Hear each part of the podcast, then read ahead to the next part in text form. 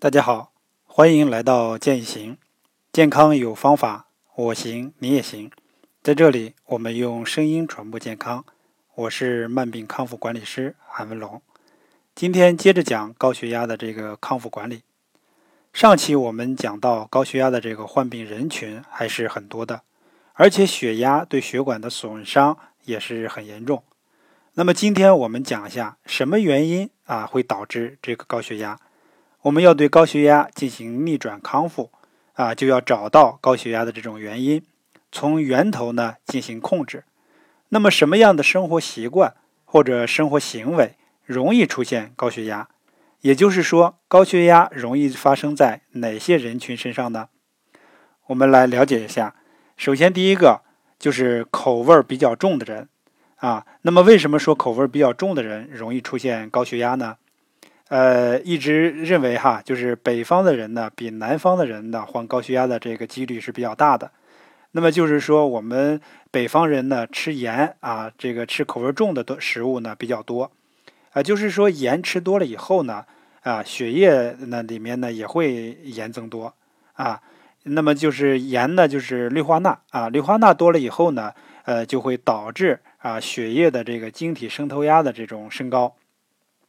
如果啊渗透压呢在大脑的这个呃渗透压中枢旁边啊，就会给这个渗透压中枢神经的一个刺激，那么就会出现这种兴奋，然后呢也会给大脑皮层的一个信号啊，就是说这个我们会会渴渴了啊，大脑皮层呢呃就会给嘴呢一个感觉，因为我们吃这种咸的食呃食物的时候呢就容易渴啊，嘴容易发干。嗯，然后呢，呃，我们会不由自主的呢，就会找水喝啊，就会找杯子。那么喝进去的水以后呢，这个水会到哪里呢？肯定也会到血液里面去。然后呢，就是会把这个血液呢给稀释了。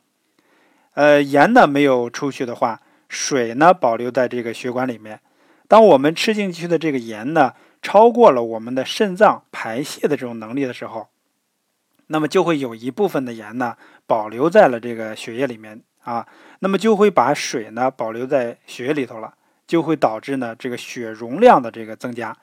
那么血管的这个容量没有增加，呃，血液的容量在增加，那就意味着呢血液对血管壁的这种压力就会增加，啊，也就会引起这种高血压了啊，这是一个原因。还有一个呢就是说，呃。钠离子啊，在我们体内增多以后呢，呃，会导致这个细胞膜的兴奋性增高。呃，那么钠离子在我们体内出现高的时候，呃，体内的这个细胞的兴奋阈就会下降。啊，这个阈呢，就相当于是一个门槛啊，这是一个专业术语啊。门槛就是会下降，就是只要一刺激呢，就会兴奋。一个是呢，血管的平滑肌这个细胞会兴奋，还有一个呢，就是交感神经呢也会兴奋。当然了，其他的这种细胞呢也会出现这种兴奋的这种状态，啊，只不过我们有的时候呢感觉不出来啊。呃，血管平滑肌呢出现兴奋以后啊，你稍微的这个点碰一下啊，碰一下，那么或者是说外界的这种寒冷、温度啊等等，都会诱发这个它的兴奋。如果平滑肌兴奋以后呢，呃，就会血管就会收缩，啊，血管壁里面呢也是有这个平滑肌的。啊，平滑肌收缩以后呢，这个管腔呢就会变窄，血容量增高，管腔变窄，那么血压呢也就会升高了啊。另外一个呢就是交感神经的这种兴奋性增加，那么兴奋阈呃就下降，呃稍微呢有一些刺激，比如说这种噪音啊，或者说别人的这种呃对你的这种恶语啊，就是不太好的这种话啊，都会诱发这种大脑皮层的兴奋。大脑皮层兴奋呢，就会传达到这个交感神经啊，交感神经呢就会也会出现兴奋，也会这个诱发呢这个血管平滑肌这种痉挛，呃，血容量增高，血管壁痉挛，那么血压呢也就会升高了。这个就是说口味比较重哈，呃，发生这个高血压的这个几个原因啊，不单单是这个因为血容量的问题，还有这个神经方面的这种兴奋性会升高。啊，另外一个呢，就是说，呃，吸烟的人呢更容易出现这种高血压。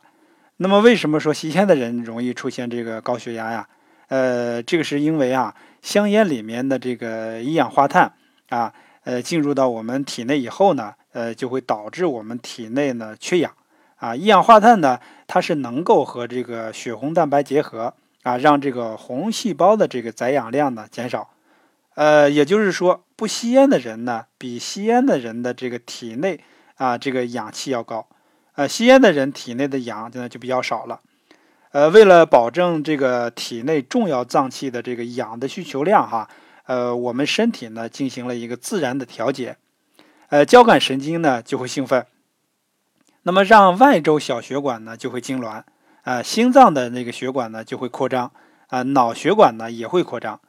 那么是外周小血管是哪一块呢？就是比如说我们的这个胃肠啊、内脏还有皮肤这方面的血管呢就会收缩，呃，这样的话呢，血压呢就会增高。呃，这个也就是我们常说的外周小血管痉挛，诱发这个高血压。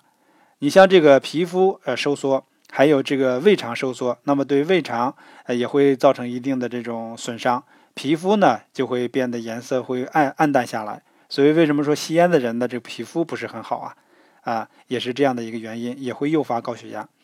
呃，第三个呢，就是说这个肥胖的人呢是容易发生这个高血压的，啊。那因为肥胖的人会引起很多的这种疾病啊，不单单是因为高血压。那么这块呢，我们来详细的介绍一下肥胖的人为什么会引起高血压啊？就是我们发现这种肥胖的人群哈，尤其呢是这种内脏脂肪增多的这个这种人群啊，他有有这个特点的这种人哈，就是说这个胖呢是胖在了呃腰上啊，就是我们的腹部就肚子上，我们平常说的是肚子上，腰上胖就意味着的内脏脂肪就会增多。那么内脏脂肪多的人呢，他就会出现一种情况，出现这种胰岛素的这种抵抗，啊，胰岛素抵抗呢，呃，就会诱发这种交感神经的这个兴奋性增高。大家注意哈，这也是这个交感神经方面的这种兴奋性会增高，呃，并且呢会传达到这个血管平滑肌，那么引起哈这个血管平滑肌的这个痉挛，出现血呃血管腔的这个容量呢就会下降。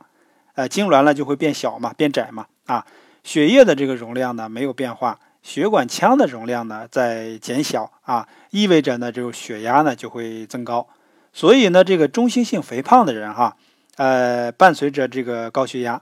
那么随着中心性肥胖的这种改善哈，也就是说这个内脏脂肪的减少啊，它的这个血压呢就会逐渐逐渐的这个降低下来。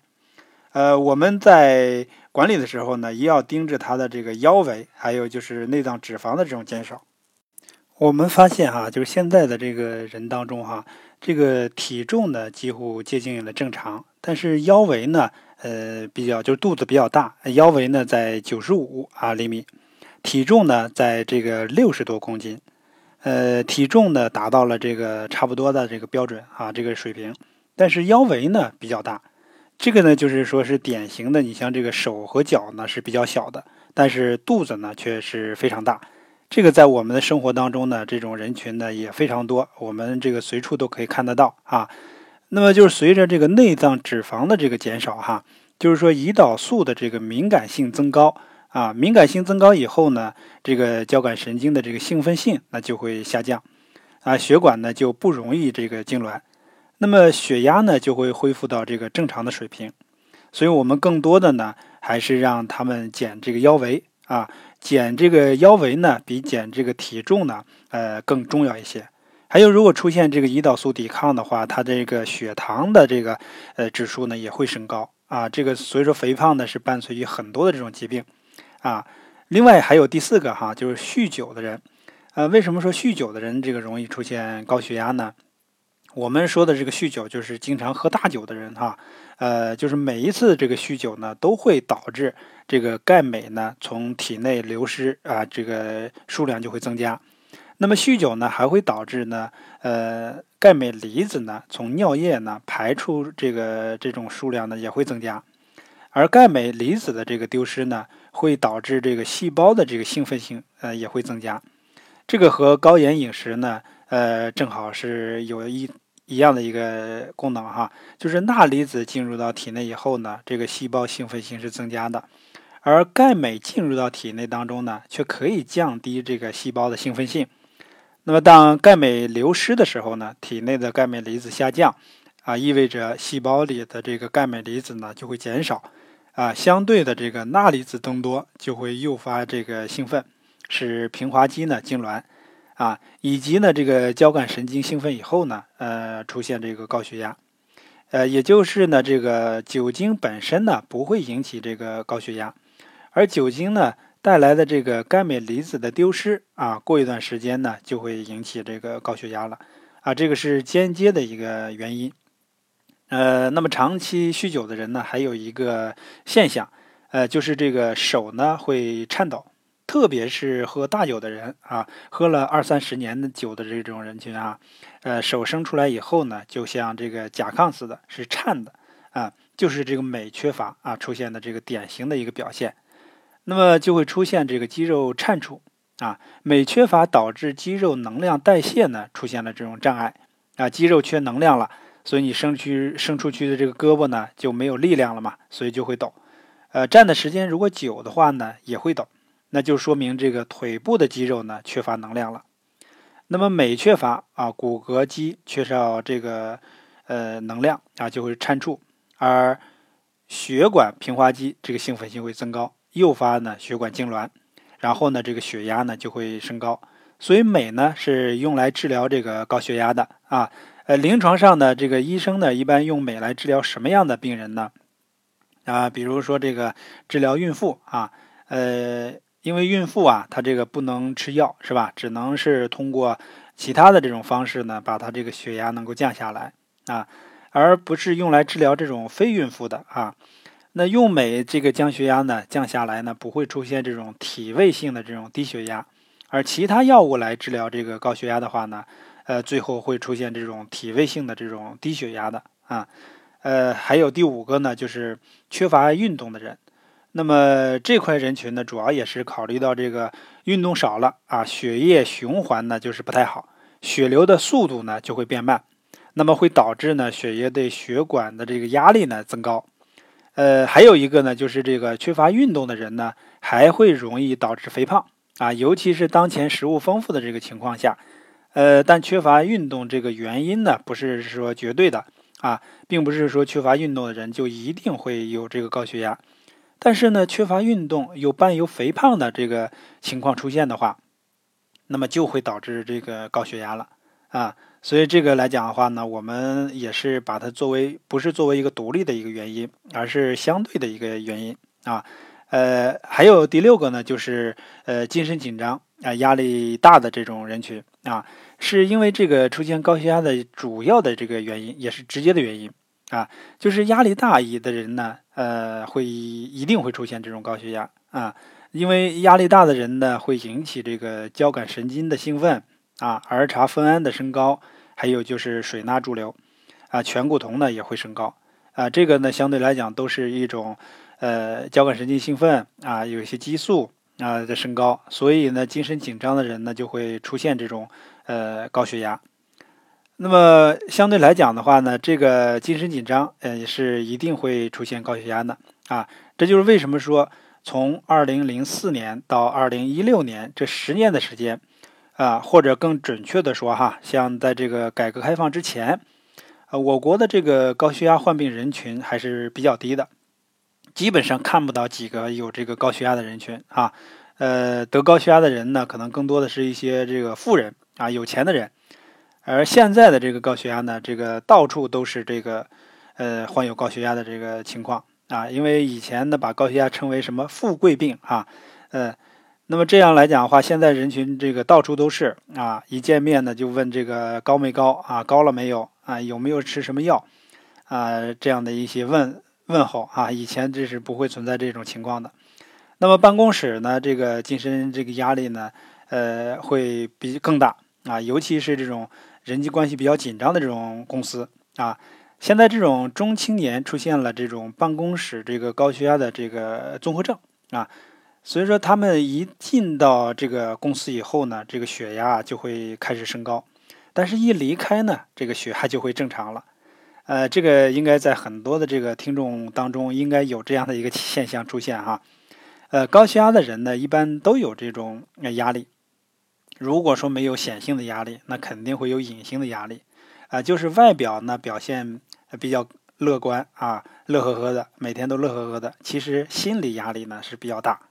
那么高血压在管理的过程当中呢，我们要消除压力呢，作为这个首要的一个任务。啊，现在这个市面上呢也有很多的这种呃减压的方式方法啊，呃，更多的还是能够让它消除压力啊。呃，第七个呢就是说遗传。啊，呃，就是说遗传是什么意思呢？就是说父母那一辈子呢有这个高血压，那么子女患这个高血压的这种几率呢就会增加，风险呢也会增加。呃，我们也发现哈，父母呢从来没有得这个高血压的，子女呢得这个高血压，这个主要原因呢是子女呢有这种精神紧张、压力大的这种这种情况，还有一个呢就是父母高血压，子女高血压。呃，一个呢是基因的原因啊，就是这个高血压的这个基因啊是什么基因呢？就是他们有这种易兴奋的这种基因啊，就是他们的这个家族的人哈，这个性格呢都比较急啊，这个讲话呢都给这个吵架一样啊。还有一个呢就是说生活方式遗传啊，比如说都喜欢抽烟啊，都喜欢吃这种咸的食物，还喜欢吃这种肥甘厚味的这种食物。等等，这些呢都会导致这种高血压，呃的指出现，啊，所以是这种高血压这种病因的这种遗传啊，也就是说会出现这种高血压的遗传了。那么以上呢，我们讲了这个高血压的这个发病原因啊，七个发病原因。那么对于我们如何控制这个血压，呃，找到了一些原因。所以说，对我们后面呢，呃，能够快速降血压，啊，这个找到了一些呃原因和方法。呃，就是我们要找到它的最终的这种原因，导致这高血压的原因嘛，啊，那么今天的这个内容呢，我们就到这里啊。建议行的健康有方法，我行你也行，在这里呢，我们用声音传播健康。建议行，我们下期再见。